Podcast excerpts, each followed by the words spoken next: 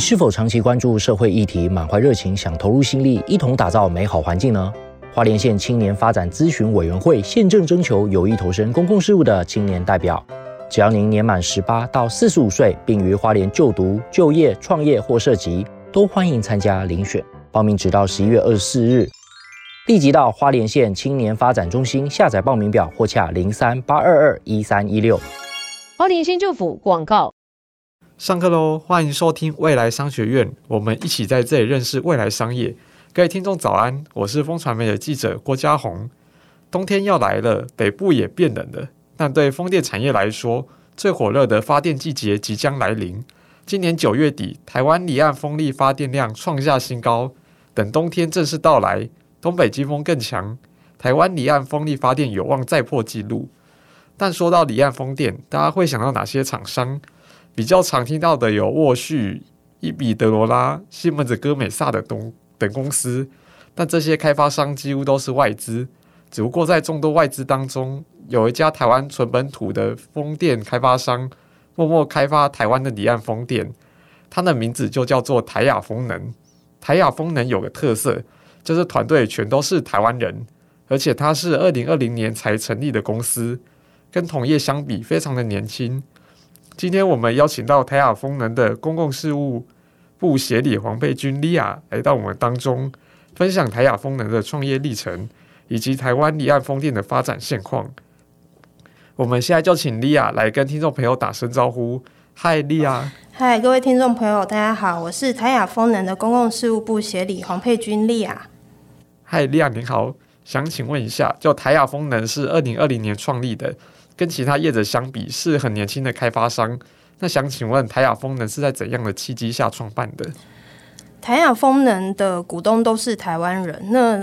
这些股东他们对绿能的产业有非常大的热忱。虽然我们以开发商而言是呃二零二零年创办，是非常年轻的，但其实呃我们的团队切入风电领域的时间很早。那我们是先从陆域风电跟供应链来切入的，然后从这些基础累积了足够的经验之后，才来涉入开发规模比较大的离岸风电哦。可以说缘分开始的其实很早，只是说过去都没有直接在第一线。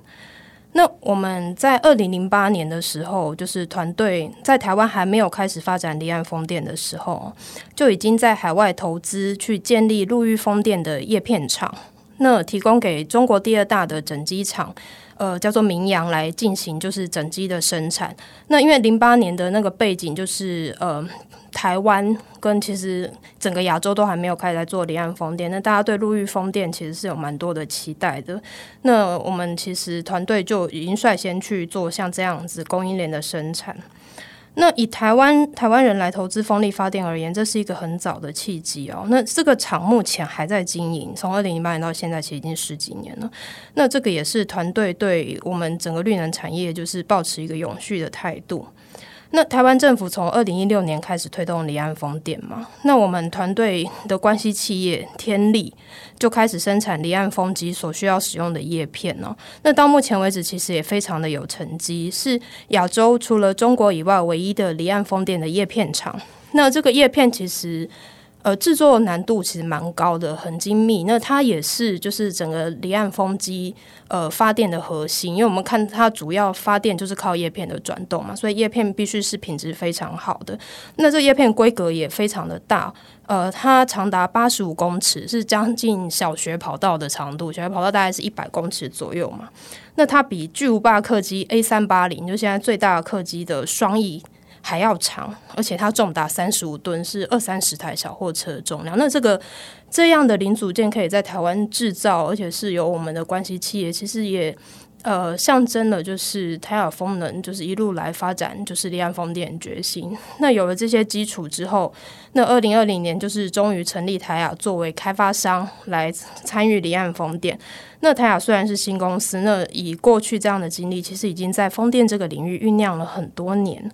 那我们跟我们的合作伙伴法国电力再生能源公司合作了一个呃风场，叫做蔚蓝海彰化。那这个专案在去年投标，今年初正式得标。那二零二七年预计要正式并网发电。那这样的风场每年大概可以发十六亿度电，相当于四十六万户家庭一年的用电量。那这个专案台雅持股十九点九，那我们的合作伙伴就是持股八十点一，我们也认为是本土开发商跟外资来合作的一个不错的模式。这样听下来，台雅虽然是二零二零年才创立的，但它其实已经是历史已经有一段的时间。那可否请您向听众介绍，在整个风力发电机组建设过程中，风电开发商扮演怎样的角色？风电开发商基本上是一个呃风场专案的灵魂哦，是所有事项的整合者。那你要整合所有事项，你有很多东西必须要团队合作，但是你也要知道细节。所以我我常说是校长兼撞钟的角色，就是你是校长，但是你还是必须要能够亲自去执行很多非常细节的部分。因为风场开发其实有很多的阶段哦，那呃。全部都是必须由开发商来启动去执行，并且去找团队、找顾问公司这些来配合合作的。那这些阶段我也呃跟听众介绍一下。首先是一开始的规划，就是你要选址，你要找你的风场要具体的要盖在哪边。那这些地方它是不是有符合法令的规范？你必须要去排除一些就是法令禁止你去盖风场的地方，比如说航道或者是生态啊、渔业敏感区。然后第二个就是在资金的面向上，因为一个风场其实它整体的投资。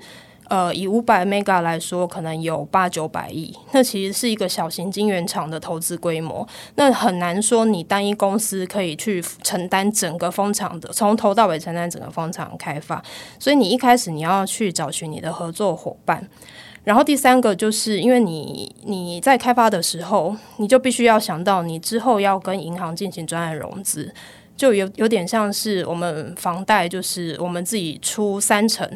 但是。银行会贷七成，那银行要贷给你，他要看的就是你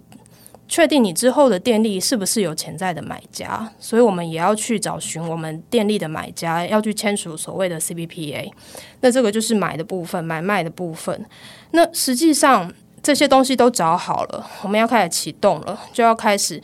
呃，去做许可，因为整个电业都是国家的特许事业，就是国家许可你，你才可能做。那这许可其实非常的复杂，是我们前期本土开发商的，我觉得是 mega 的核心啊，包括说备查、环评审查，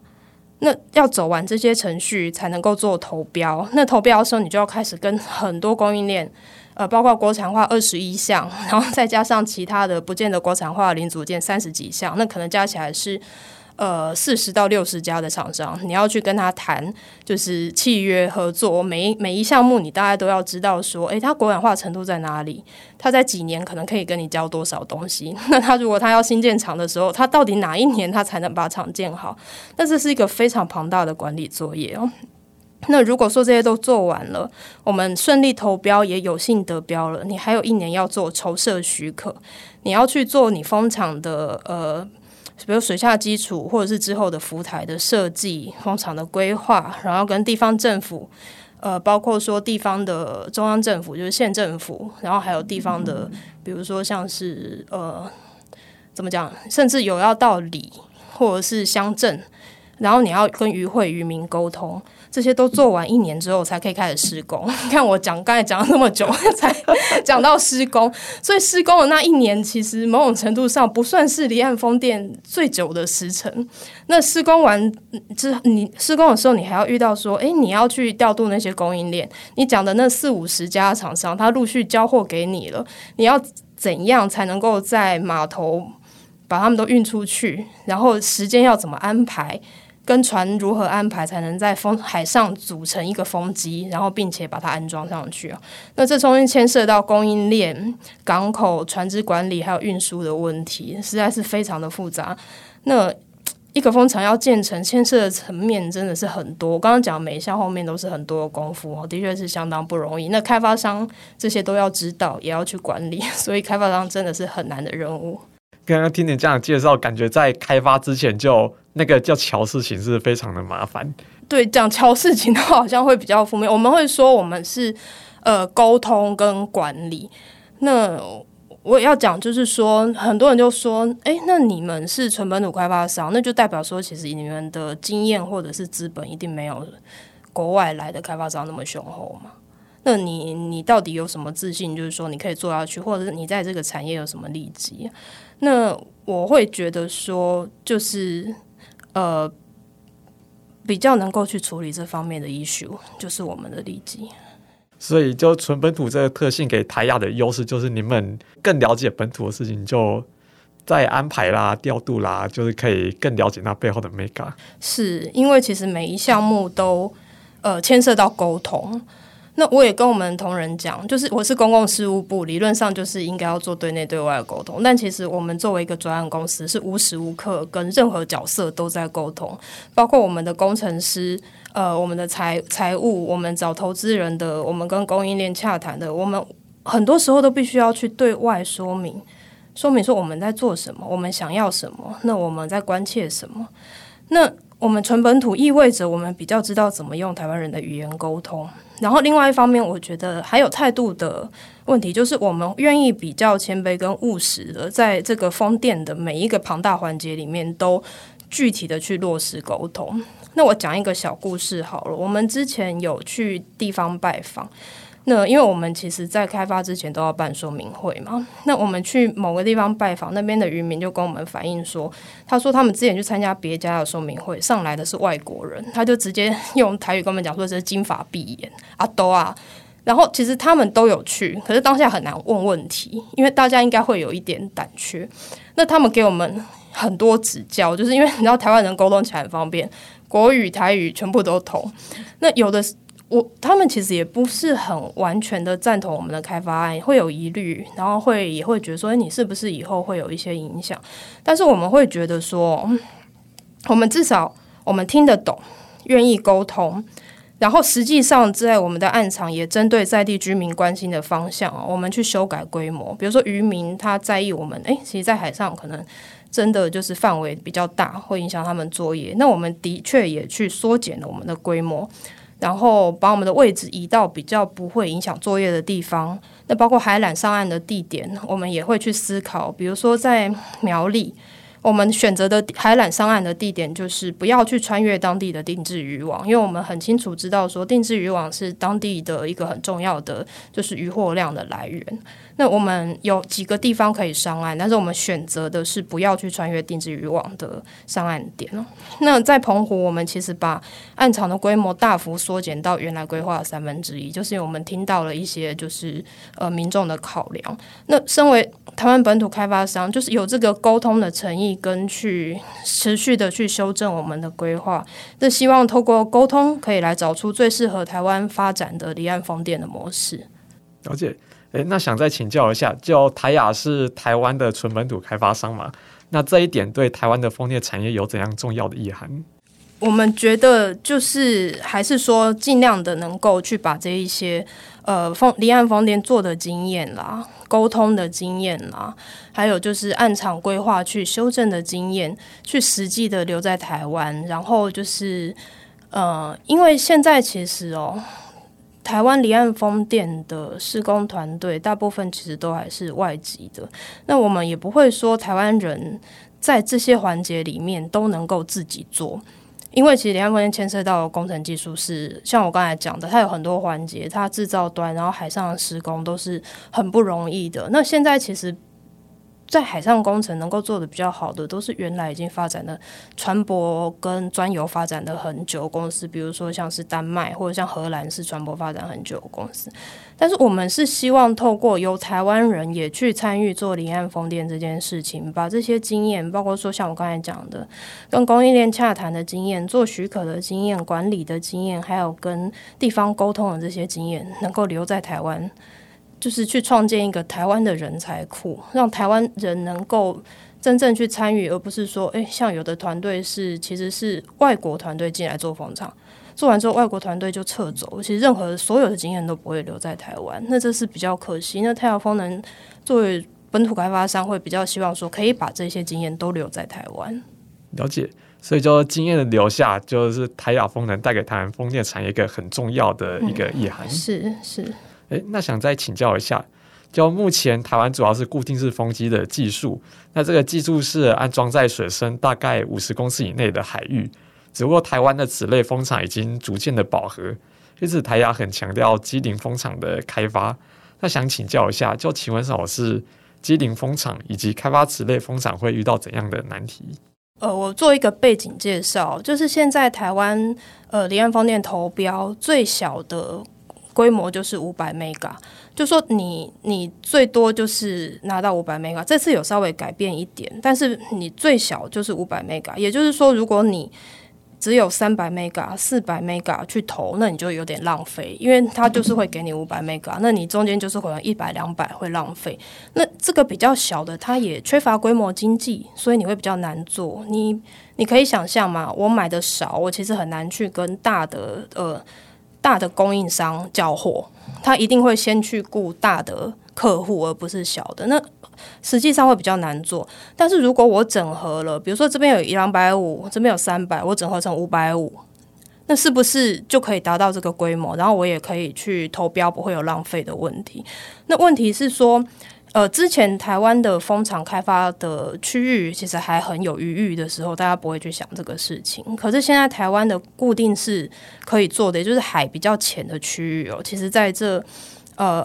离岸风电一阶、二阶到三阶开发其实已经变很少。那明年要投标的三点二，其实已经几乎是固定是最后一次投标了，因为前海区已经快要用完。那剩下会有一些就是所谓的这种畸零风，就是单个小于五百枚的，需要去整合。那整合有什么好处？就是你可以好好的去利用海域。你嗯，你不需要说，就是因为。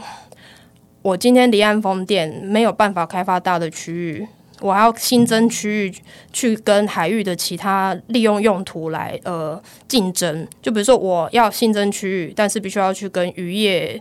渔业区域竞争，或者要去跟航道竞争，要缩减航道之类。我可以把现在就划给离岸风电使用这些区域，把它整并起来。那我不会去影响其他的使用范围，但是我仍然可以继续进行离岸风电建设。那这个好处讲完，我就要讲难的地方啊。难的地方就是，你相当于你做一个蜂场，实际上你是两或三个蜂场的工作量，因为你可以想象，我去整合机理，那每一个每一个蜂场，它原始的呃投资人他的许可，就像我刚才讲的，就是备查环评什么的，你可能第一个你要去变更，你不能变更，你要重做。我今天是别人也是投五百 mega，我也是投五百 mega，可是我相当于别人做了一份的工作，我要做两到三份，这个成本跟人力其实是需要很大的投入，但是谭晓峰能愿意去做这个事情，因为我们认为。台湾的海域是有限的，那这是一个很珍贵的资源，我们应该要靠着整合机灵风场来让海域做最大化的利用，同时也不会去影响海域的别的使用用途。等到真的这些零碎的风场都开发完了，我们国家的绿能目标还要往前走的时候，那要怎么发展？那我们再看，就是也许政策的讨论，政府的方向要怎么定。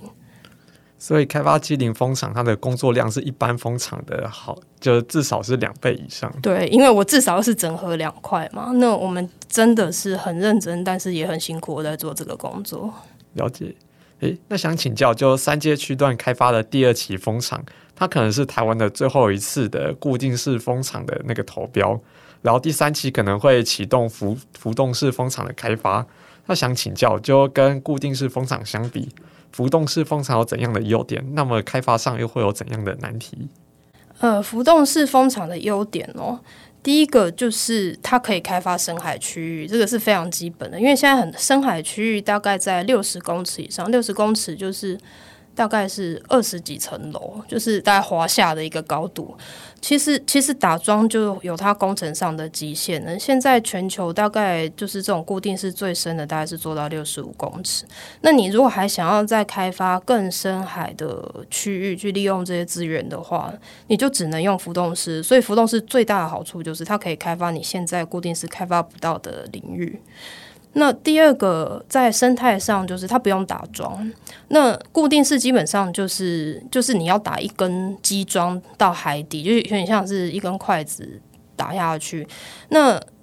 你有打桩这个动作，其实对于海域的扰动是还是会有一定的扰动。那当我们现在其实也用工程技术技术，比如说气泡幕之类的，让就是比如说海底水下的声音啊，那或者是对于地质的影响变得比较低。但是浮动式的好处是它呃。我我用语言描述一下它大概是长什么样子，就它其实比较像是一艘小船，然后在小船上面插一只风机，那小船基本上浮在海上，那它会用锚，就可能三个或四个锚去把它用缆绳拉着，那那个锚一样是打在海底，那虽然说是打在海底，但锚跟桩相比，它的体积是小很多的，那它用锚把它拉在海底，那呃浮动式的那个。基座它会在海上会有一定程度的浮动或摇摆，那因因为它打的不是桩，它是用那个缆线把它固定在海底。那现在的浮台有很多种技术，利用工程技术去抵消那个呃浮台它本身的因为海流、海海流或波浪的摇晃所造成的那个风机的摇晃。那它用的技术其实很多都蛮先进的，比如说。我不知道大家有没有听过一零一楼上最最上层有个阻尼器，哦、风阻尼器，对，它其实就是利用阻尼跟你的那个风向会。呃，就互相抵消，它去维持它大楼稳定。那其实像类似这样的技术，也是有用在浮台上面。它利用就是你的呃浮台内部的这种阻尼的装置，来跟外面的海浪或风互相抵消。所以虽然说它像小船一样在海上摇晃，但是它的风机的摇摆程度可以控制在十度以内，其实真的是蛮厉害的技术。但这个技术现在有。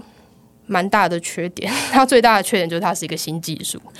新技术就会比较昂贵。那它因为很新，它新到我们现在其实很难针对它，呃，对于整个商业的规模去做开发，可以很明确算出成本。那能够算出成本，基本上是投资或开发的前提，所以这个可能是它目前为止最最大的缺点。但是，因为我们知道，说到二零三零年，其实台湾的离岸风电目标要十三点一 g i g。那我们看台湾海域现在的的规划哦，其实可能呃浮动式风电在里面占的比例是不低于三成的哦。虽然现在都还没有开始做，可是如果你到时候二零三零年要达到目标，你必须不低于三成。所以，虽然它有这样的缺点，我们还是希望说，就是新技术在这一两年之内。呃，它可以得到一个就是加速的进展，那我们才能够就是在台湾的海域就是继续进行离岸风电的开发。诶，那我想请教一下，叫浮动式风机在国外是否已经有那个开发啦、营运的那个案例？有啊，其实现在在英国就是已经有好几个就是试验的场域，但是。大规模的还没有。我们刚才讲说，固定式最小要分配的是五十 mega，对不对？但是现在在英国，他们比较成熟开发的场域其实是呃，我们刚刚讲呃，台湾固定式最小分配是五百 mega，但英国现在最成熟的示范场域是五十 mega。对，所以那个那个规模还是差很多的。那我们现在是希望说，因为明年我们大概。估计在三点三的时候会正式开始商业规模的浮动式的投标，然后在三点三之前，政府应该会推出一个浮动式示范风场。对，那我们就是希望说，诶，政府他现在是说三家啦，那三家有可能用同样的技术，有可能都用不同的技术。我们是希望政府在这个阶段可以多开放一点，让多一点技术进来做试验。那因为台湾海域是有很强而且持续的海流。对，有黑潮嘛？那你在比如说像在英国，英国其实他们现在的浮动风场有过必须要把整个浮台拉回来修理的经验。对，它其实发电的效率不错，但是因为浮台如果必须拉进港修理，这是会有一点疑虑的。因为理论上它应该是不需要这样做的，不然的话商业规模你不可能把 浮台常常拉回港口嘛。那我们当然也在观察这个新技术。那现在是有呃发展的越来越好的趋势，那不知道甚至像我们的合作伙伴，他们在日本呃也有也有就是做做一支的 demo，其实做的也还不错，就整体运转都很顺利。那我们希望说能够先循着这些国外他们在做示范案场的经验，然后在台湾可以先多选择一些技术来在台湾海峡来做试验，来看到底哪一些技术能够真正承受台湾海峡的不管是风或是洋流的考验。那这个还现在还没有定案，可能明年包括经济部能源署他们会再重新。就是呃，跟外界开放，就是征求意见，然后讨论颁布一个呃示范的示范的示范奖励的政策。那我们是希望说，这个声音也能够被政府听见。了解。诶，那最后一个问题，就您希望在二零三零年台亚风能会是怎样的公司？然后到时候台湾的离岸风电产业会是怎样的样貌？嗯，我我先讲二零三零，其实应该也不是你随便提嘛。二零三零其实是一个。呃，怎么讲？对台湾的绿能，不管是生产者或者是就是买家，都是蛮重要的一个一个里里程碑。就是二零三零会先有一个所谓 RE 三十嘛，从 RE 三十，然后大家才慢慢到二零五零年到 RE 一百。那就像我刚才讲的，到二零三零年离岸风电的目标是十三点一 g 那大概是像是现在的呃将近五六倍。那其中浮动式风电是估计是不低于百分之三十的。那台亚风能就是希望，嗯，在 RE 三十的台湾企业，它所需要的电有三百一十八亿度这么多。那我们现在已经在投入的风场，能够去贡献成为这三百一十八亿度的其中一份子。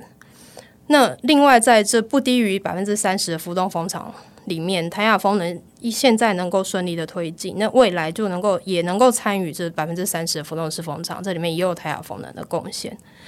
那我认为现在其实到二零三零年，固定式的风电大概可以产出将近呃一两百亿度，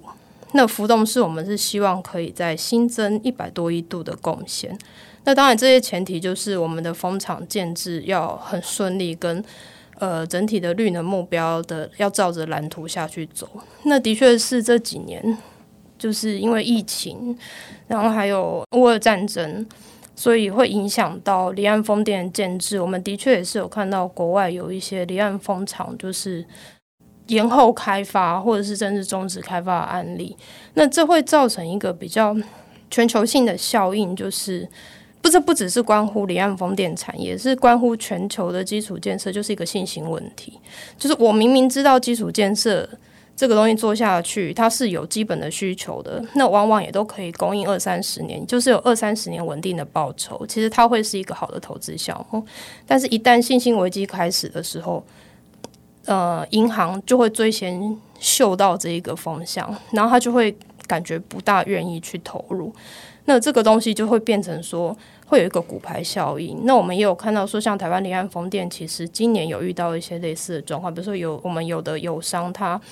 他的那个所谓的 financial close，就是完成融资的那个时程比较延后。但是令人庆幸的事情是，最后还是完成了，最后还是完成了。那我觉得这也是一个强心针，就是代表说，其实虽然说中间会有一些波折，那虽然有一些延后，但是